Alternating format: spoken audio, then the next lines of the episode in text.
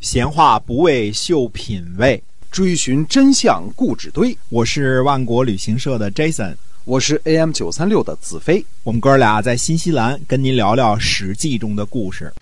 各位听友们，大家好！您现在收听的呢是《史记》中的故事。我们希望呢能告诉您，在那个历史年代到底呢真正的发生了一些个什么样的事情。希望大家能对我们的节目呢感兴趣，持续的关注。我们今天啊继续书接上文。嗯，那么这个这个把王子朝这个事情先做个终结啊，这个跑得太快了。嗯，再回到公元前五百一十九年，公元前五百一十九年呢，邹国人呢在邑修建城池啊，派人去筑城。等到回国的时候呢，本来想经过鲁国的土地离姑，那么邹国的这个公孙楚就说啊，说。经过离姑的话呢，这楚国人呢一定会揍我们，不如从鲁国的武城那边啊，沿着山路向南，然后回国。那么徐楚、丘若和毛地，这是三个邹国的大臣说啊，说沿着这个山的道路走呢，这个道路呢地势比较低，如果遇见下雨呢，那就出不去了，嗯，那不就回不了国了吗？于是呢，大家决定呢，还是从离姑这边走。武城人呢。把路的前边给堵死了，在这个路的后边呢，就砍树，但是呢，没有全部砍倒，就是这个差不多了。等到这个邹国人走过去之后呢，就从后边呢把这大树一推，咵就把后路呢也给堵住了。被困在中间的这个邹国军队呢，这个筑城的这些人呢，就一起被鲁国人呢就给抓了，抓了俘虏了，就包括这个徐楚、丘若和毛地这三位将领也都被抓了。邹国人呢，就去找晋国了，找霸主了，投诉啊！我们这儿筑城的人啊，往你家路过一下啊，这个你就都给我抓了，这什么意思啊？嗯，去投诉去了。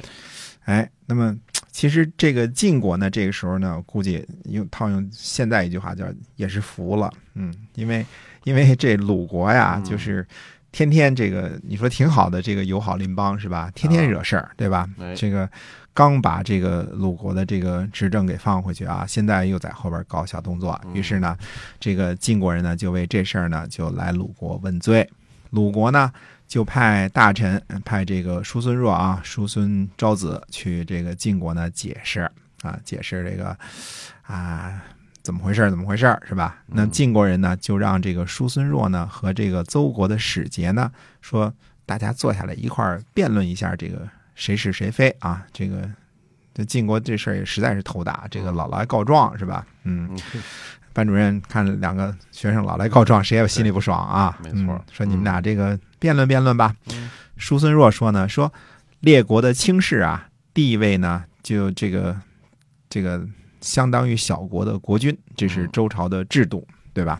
而且呢，邹国又是蛮夷，那就连小国的国君这个。地位都不如啊，所以叔孙弱呢，这儿是纠缠什么事儿呢？纠缠程序呢和礼制的问题呢啊。邹国的国君呢，这个和叔孙弱呢，这个这个他的国君才勉强和叔孙弱是对等的地位。那邹国的大臣根本就没有资格和叔孙弱呢坐在一起辩论。那么叔孙弱说呢，说寡君的副使啊，子服回在这儿呢，让他去和去和这个。邹国的国君辩论吧，嗯，等于他让他的副使呢和邹国的国君去辩论。那如果让我做使节啊，去和邹国人谈呢，那就废弃了周礼了。那到底呢，叔孙若也没有去和邹国人辩论，因为这事儿也也也没没占多少理儿吧，鲁国是吧？啊，所以最好是别公开辩论。那么韩宣子韩起呢，就让邹国人呢聚集自己的手下啊，准备呢把叔孙若呢交给邹国啊。那么叔孙若呢？这个听说这事儿之后呢，就不带兵器，也不带手下，只身就闯入了晋国的朝堂啊。所谓的这个呃，这个当时呢，就是这个这个等于说呢，这个这种情况已经很危急了嘛，他就直接就进去了。那么释弥牟呢，就对韩起说呢，说先生您这个计策好像不太好，说把叔孙若交给邹国人，那叔孙若必死无疑。这个死呢，不只是不只是指这个这个邹国人会杀他啊，那说不定叔孙若也会自杀，对吧？这个这个奇耻大辱啊，对吧？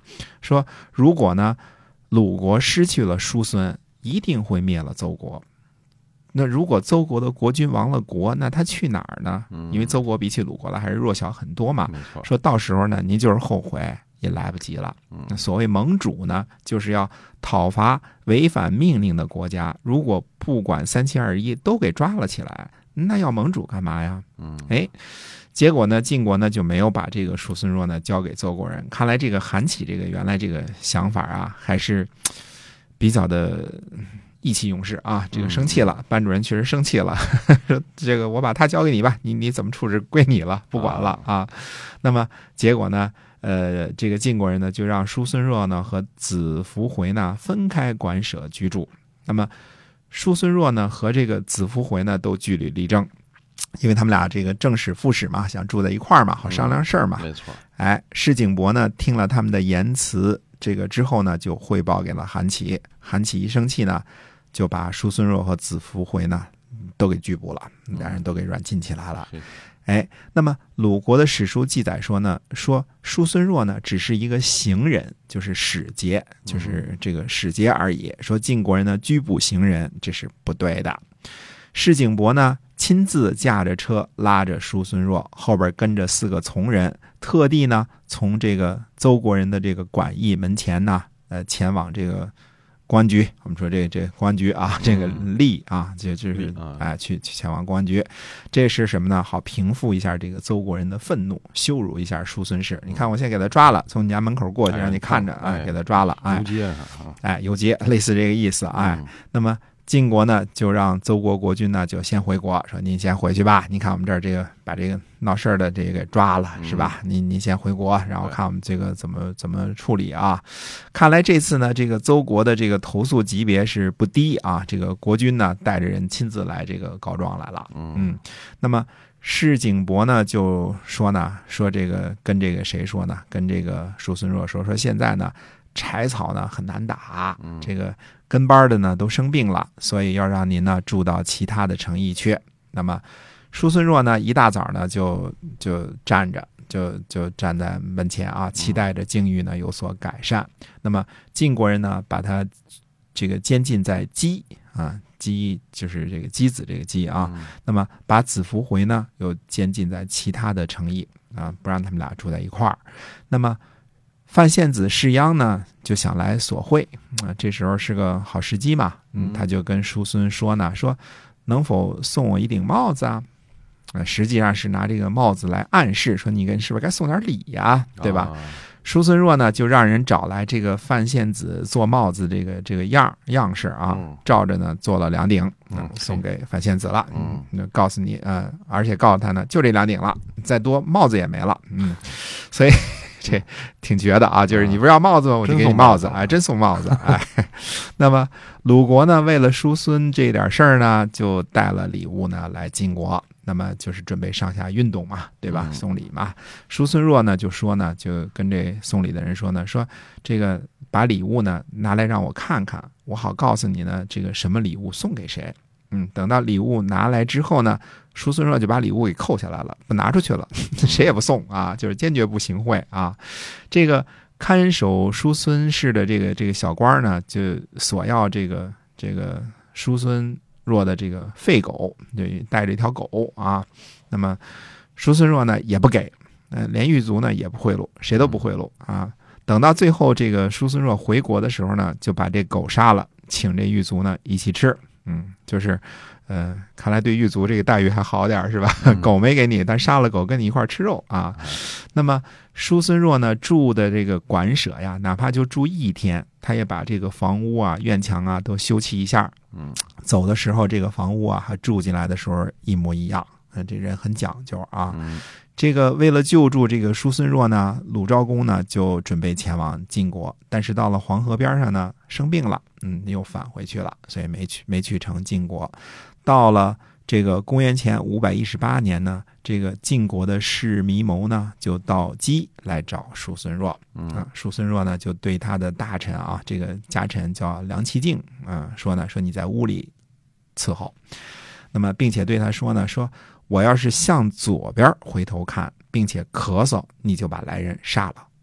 嗯，结果呢，最后客人来了之后呢，他向右边看，并且笑了。嗯，两人谈的挺好啊。这个刺杀的事情也没发生啊。这个叔孙若呢，就是安排杀手的这个暗号，你看啊，也很周到啊。向左边看，并且咳嗽，这才是暗号呢。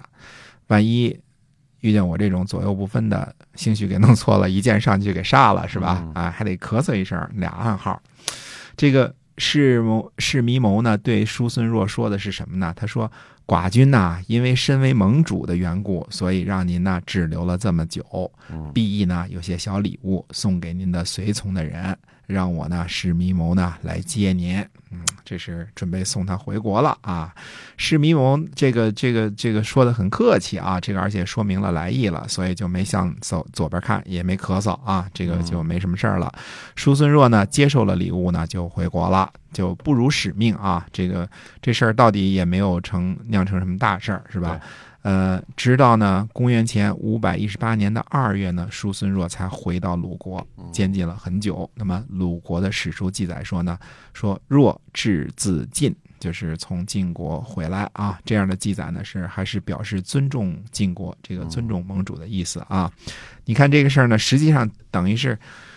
哎，古人办事也是这样，是吧？你说这个这个班主任看见这个张三告李四，对吧？这个他打我了什么之类的，你说你能怎么着啊？你也只能这个消消气儿啊，对吧？对，拖一段时间就得了，对吧？这边扣住，扣了扣了几个月啊，这才给放回去，这事儿呢也就不了了之了。